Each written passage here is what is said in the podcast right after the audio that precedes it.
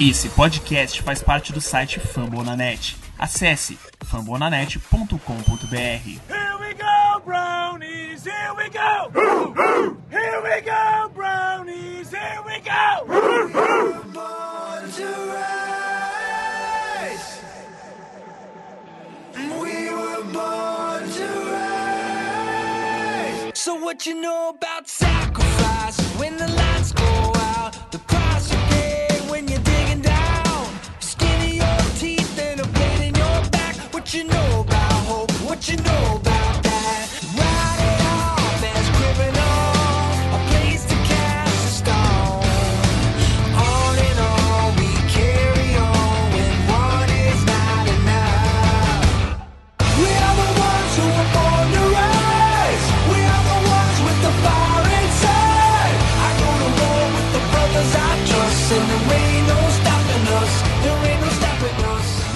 dia, boa tarde, boa noite para você que nos acompanha aqui no Doll Podcast. Eu sou o Jackson Quirino, o host de hoje, de ontem, de amanhã, de sempre.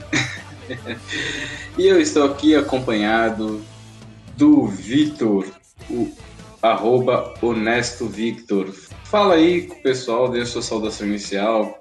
Fala aí, chapas. Fala aí, host, Jackson, querido. Primeiramente, agradecer para quem não me conhece do Finscast, a rede Fambona Net junto com o Rafael Leal, do, do BR Redolphin.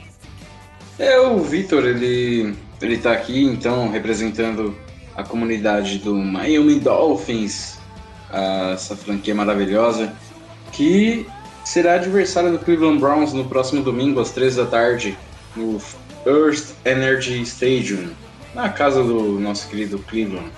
Ahn, Vitor, para começar, o que, que a gente pode esperar, então, da equipe de Miami para esse jogo? Ah, o a gente pode esperar é que não vença, né? Miami é uma das piores equipes da, da NFL, de 2-8 ainda.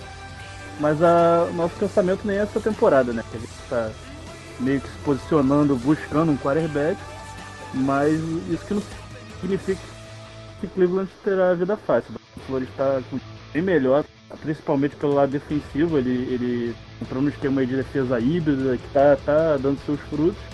Nos últimos 4, 5 jogos ele ganhou dois, né? Os quatro últimos jogos de vitória. E muito por conta da defesa.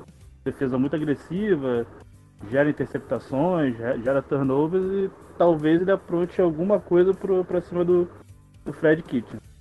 Então, já começando, aproveitando o gancho que você falou sobre a defesa, essa defesa do Miami Dolphins, apesar de ter cedido muitos pontos no começo da temporada, a gente tem visto, pelo menos eu vi, que nos últimos jogos ela tem se empenhado bastante, pelo menos ela se destaca muito pela agressividade.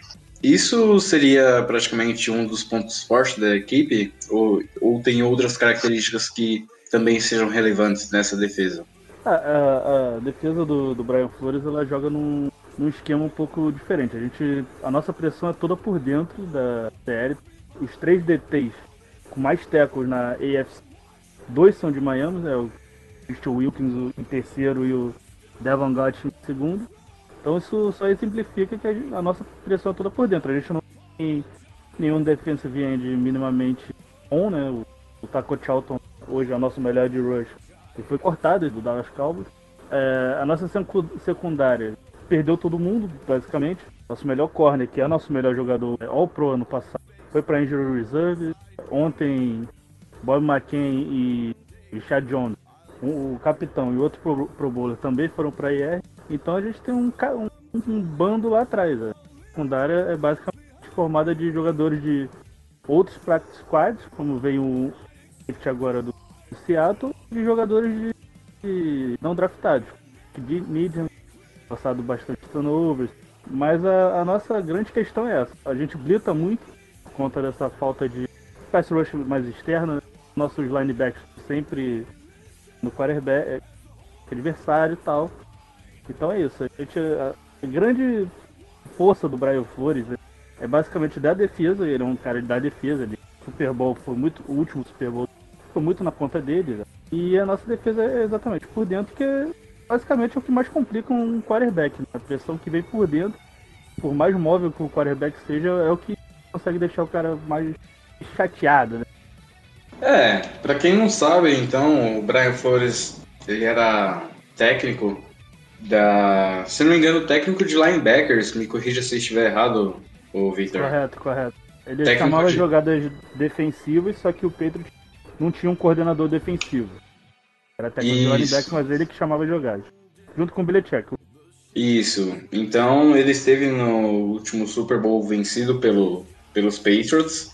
É um cara, apesar de novo em questão da idade, ele é experiente, tem um currículo respeitado, está na sua primeira experiência como head coach. E como você citou um pouquinho anteriormente, falando sobre quarterback e tudo mais, o que a gente pode esperar de Ryan Fitzpatrick? Ele será Fitzmagic ou Fitztragic contra Cleveland? então, é, tá- tem uma expectativa ainda se o, o Fitzpatrick vai jogar. Ele tá como questionável, só que eu acredito até que ele jogue. É, o Rosen provavelmente deve jogar ainda na temporada, seja para ganhar ou para perder jogos. Ele jogou muito mal, o Rosen, embora seja um quarterback muito novo. Acho que ele teve, ele não aproveitou. E o Ryan Fitzpatrick tá tendo uma temporada, do que a gente esperava dele, até um pouco melhor. assim. Tem jogado bem, tem, for- tem é, forçado menos turn- turnovers, né? Ele, ele gera muita interceptação pro adversário. Não tá, tá cuidando até mais da bola, até porque ele é um cara que tem mais de 20 anos de, de liga, então já era mais necessário. Ele é um cara que no pocket tem uma excelente presença ainda. Ele sabe fazer suas leituras. O, o, o Fitzpatrick nunca foi um quarterback de elite, um top 15, top 20, por sinal ele é um cara bem mais folclórico do que realmente bom, mas muito por outras questões. Porque no que ele é bom, ele realmente é. Ele, é um gunslinger, ele, ele é um cara que consegue touchdown, correr, correr com a bola. Ele é um cara, ele tem aquilo roxo. né? Ele nunca foi um quarterback de franchise quarterback por, por outras questões. É um cara que, que não sabe cuidar da bola, é um cara que, tipo, tem um certo momento do jogo parece que ele já tá meio de sacanagem também, mas ele, ele tem jogado muito. Se ele jogar, talvez ele possa até. É porque a gente vai entrar no. Provavelmente na. Alguns setores, o setor de ataque de Miami é muito pobre, muito escasso. Então a gente, a gente já não tem um quarterback muito confiável como é o, o, o Fitzpatrick. E quando você não dá armas, fica ma- mais fácil a vida do, da defesa. Mas sinceramente ele tá fazendo um ano bem, bem ok. Talvez não seja o ano que ele fez em Tampa no passado, acho- enfim, mas ele tá. tá pelo menos, sei lá, melhor que, que o, que o último ano do Tannehill, machucado. O Fitzpatrick tem apresentado mais coisas, mas pra mim. E sobre o jogo ofensivo de Miami, o que a defesa de Cleveland pode esperar? É, a ameaça vem pelo alto, vem por baixo? É, como que a defesa de Cleveland deve se portar e o que o ataque de Miami deve preparar para esse próximo domingo? Primeira coisa é, é olho no Fitzpatrick. Não é comum, não é incomum ele ganhar só 30, 40 no jogo. Ele tem último jogo acho que touchdown, ele é um cara que sabe correr com a bola, ele realmente entende a defesa. O jogo corrido de Miami é é uma coisa assustadora assim, não- realmente não existe.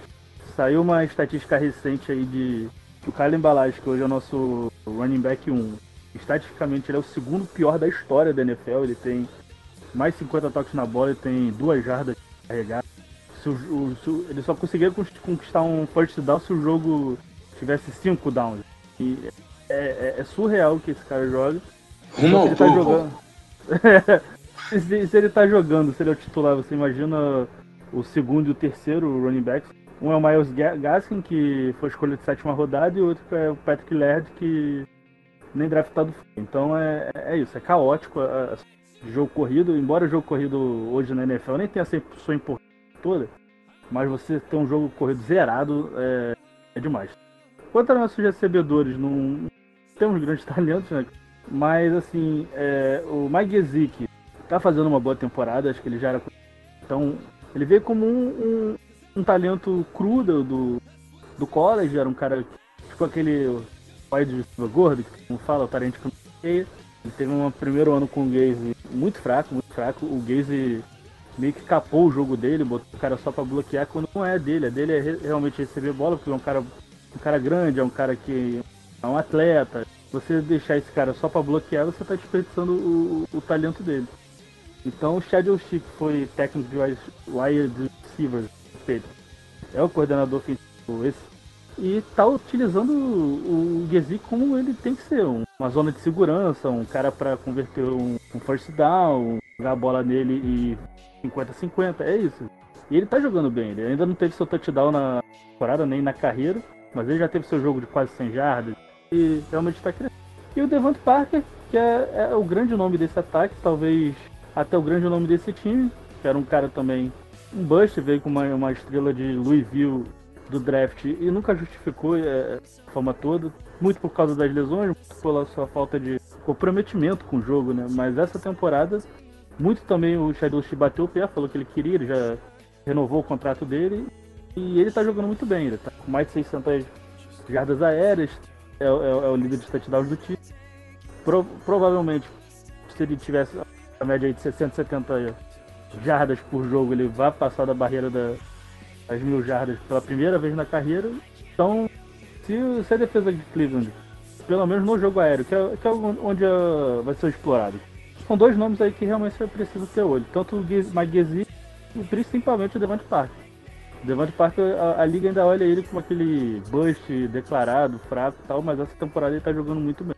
É, então, pelo visto, os cornerbacks e safeties do Browns terão trabalho. Ainda mais levando em conta que Morgan Burnett foi para injury reserve, ou seja, não joga mais essa temporada. E o jogo aéreo tem sido um problema na equipe de Cleveland, até porque a gente sofreu com alguns desfalques no começo da temporada, principalmente na primeira metade, com Denzel Ward e Greeley Williams machucados. E. Bom, pelo que eu sei até, o Devante Parker é praticamente um ponto focal entre os recebedores da equipe. É, além dele, tem algum outro jogador que se destaca como recebedor, ou então no jogo ofensivo em geral? Não, sinceramente, acho que tirando o Mike Gesicki e o Devante Parker, acho que o máximo ali é o Alan Hearn, mas ele é um, é um slot, então é, eu acho que é uma posição tão, tão desvalorizada ali dos recebedores. É bem mais fácil marcar um, um slot do que marcar esse wide room ou X, então acho que, lógico que você não vai largar o, o, o Hurns, porque ele vai converter, vai, vai correr com a bola. É só já. A mesma coisa, o Miami não pode tirar o olho do, do Jarvis Landry, por mais que ele slot e tal, porque todo mundo sabe o que, que ele faz, se ele tiver espaço ele vai vai embora. É a mesma coisa, mas em geral, assim, se você precisa ter olho, é, é no parque, ele realmente está on fire, e nesse crescimento do, do Gesick jogo a jogo. São tranquilamente as duas armas mais perigosas de, no, no ataque. Então, levando em conta, eu acho que você deu um panorama bem legal sobre a equipe de Miami. E eu acho até que eu vou mandar a edição desse podcast lá para Cleveland, para Berea, para ver se o Freddy Kitchens dá um jeito ali na defesa, fica atento com o jogo aéreo e quem sabe a gente consiga levar a vitória sem maiores sustos, até porque com susto a gente já, já passou demais nessa temporada. Já não basta Miles Garrett agora com a suspensão dele definida por tempo indefinido. Isso é uma coisa inusitada, eu, eu nunca tinha visto isso na NFL, mas enfim. É, fica para outro podcast esse assunto. É, além disso, ainda a gente tem os desfalques da, como eu falei, da defesa, o Olivier Vernon, que não vai jogar, provavelmente, e o David Joko, que também é outro jogador provável que jogue, mas também não sabe se joga. É, algum destaque final que você gostaria de fazer, Victor? Não, só o Special Teams de, de Miami, que é, realmente é muito bom. Na, na última partida, por exemplo, teve touchdown do retornado Green e onside kick recuperado pelo próprio e o nosso kicker também é muito bom. Então acho que é, é uma parte que o Browns não pode descuidar dos special teams de Miami que tem feito um trabalho exemplar. Acho que da, que junto com a defesa tem sido uma das gratas surpresas aí né, nessa temporada. De resto é o que eu acho. Eu acho que Miami vai engrossar o jogo pra, de verdade. Primeiro, primeiro tempo. Como tem feito com várias equipes. Tanto Dallas, Cowboys, quanto o próprio Coach que ganhou, o próprio Bills né, em Buffalo. Miami engrossa os jogos. Miami perde jogos no segundo tempo porque falta, falta gente. Até pra enumerar aqui jogadores é muito difícil. A maioria dos caras bons do- provavelmente a liga nem sabe quem é. O próprio Devon, Devon Godcha é, tá fazendo uma temporada excelente. Acho que o nosso melhor jogador da defesa e, e pouca gente sabe quem é. Só quem realmente acompanha Miami ou acompanha o NFL mesmo mais a fundo, o público geral é, é difícil. Você tem que saber quem é o DT titular do Miami Dolphins. Tá Mas, assim, eu, eu, eu acho que o Browns ganha. Acho que não vai ser um- uma porrada de 3, 4 posses de bola. Eu acho que é muito enjoado. Por mais que esse pass rush do, do Browns que eu vejo tá, tá debilitado, tá de falta. A OL do, do Miami é deplorável. Dá pra 7 sacks pro Bills, embora o Bills tenha uma das melhores defesas.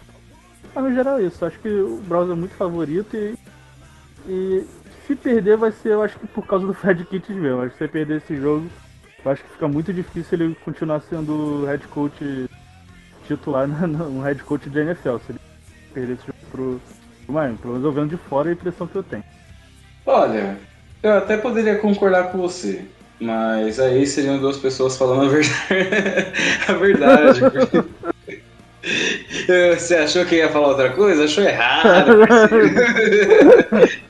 ai, ai. Não, mas é sério. A questão é que é, um, dos, um dos adversários que a gente precisa superar, superar, infelizmente, é o nosso próprio técnico, que às vezes é, faz chamadas bizarras e pede tempo em situações que a gente não entende.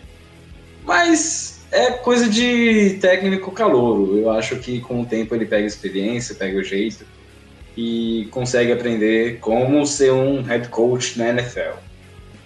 E no mais é isso mesmo. Se você quiser fazer aquele jabá, divulgar as redes sociais, as suas e também do- da comunidade do Dolphins no Brasil, fique à vontade. Aproveite espaço. Faz teu nome, garoto. Ah, quem quiser seguir, não recomendo muito não, mas se quiser, arroba o Honesto Vitor, Victor, né, com você.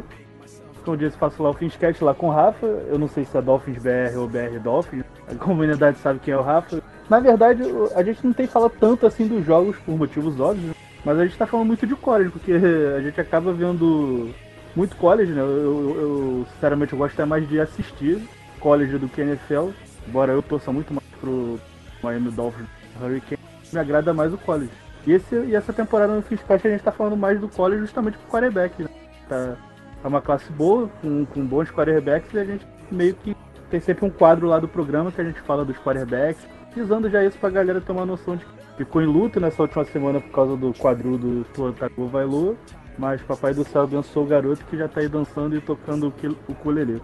No mais, mais uma vez, obrigado pelo convite, não, é pra você ver se eu nem esperava, mas espero não ter caído tanto nível aí do, da galera. Pelo contrário, amigo, você elevou a patente, colocou o sarrafo lá em cima e espero É. que.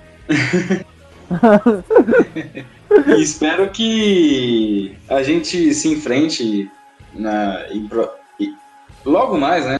Eu espero que a gente se enfrente logo para poder receber você novamente. E Não, que vem eu volto aí pra gente gravar o do, do Wildcard, fechou? Rapaz, eu não sei com quem você vai gravar, porque o Browns e pro wildcard também é. Ano que vem, ano que vem, ano que vem a gente se encontra. Então, ano que vem você fala na temporada de 2020, né? Porque nessa temporada deixa isso, quieto. isso. Vai. Tudo bem, então. Espero que vocês venham com o quarterback novo, ou então com o próprio Josh Rosen. Enfim, vem com o que vier e a gente continua com Baker Mayfield, continua com Denzel Ward, Miles Garrett. Se, se ele voltar da suspensão, sabe lá Deus quando ele vai voltar da suspensão? Agora que ficou indefinida, não tem, não tem número de jogos. É igual aquele ditado. A meta, ela tá aberta. Quando a, a meta for atingida, eles dobram a meta. É isso, meu amigo. A suspensão do Miles Garrett é uma meta em aberto. E só os deuses do futebol americano sabem. Enfim, galera, é, eu sou o Jackson Quirino, host desse podcast, podcast passado, do próximo podcast, e espero que vocês divulguem esse, essa edição para os amigos, familiares, o cachorro, o papagaio, o periquito, a cacatua, quem vocês mais quiserem é, ouvir a nossa voz maravilhosa, ou não maravilhosa também, pode ser que seja. E essa foi mais uma edição do Dog Pound Cast, o podcast oficial do Cleveland Browns no Brasil. E teve a edição do Sávio Macedo, nosso glorioso parceiro, que nos ajuda em todas as oportunidades possíveis. Um abraço para ele, um abraço para vocês, um beijo no coração de cada um. E até mais, tchau, tchau!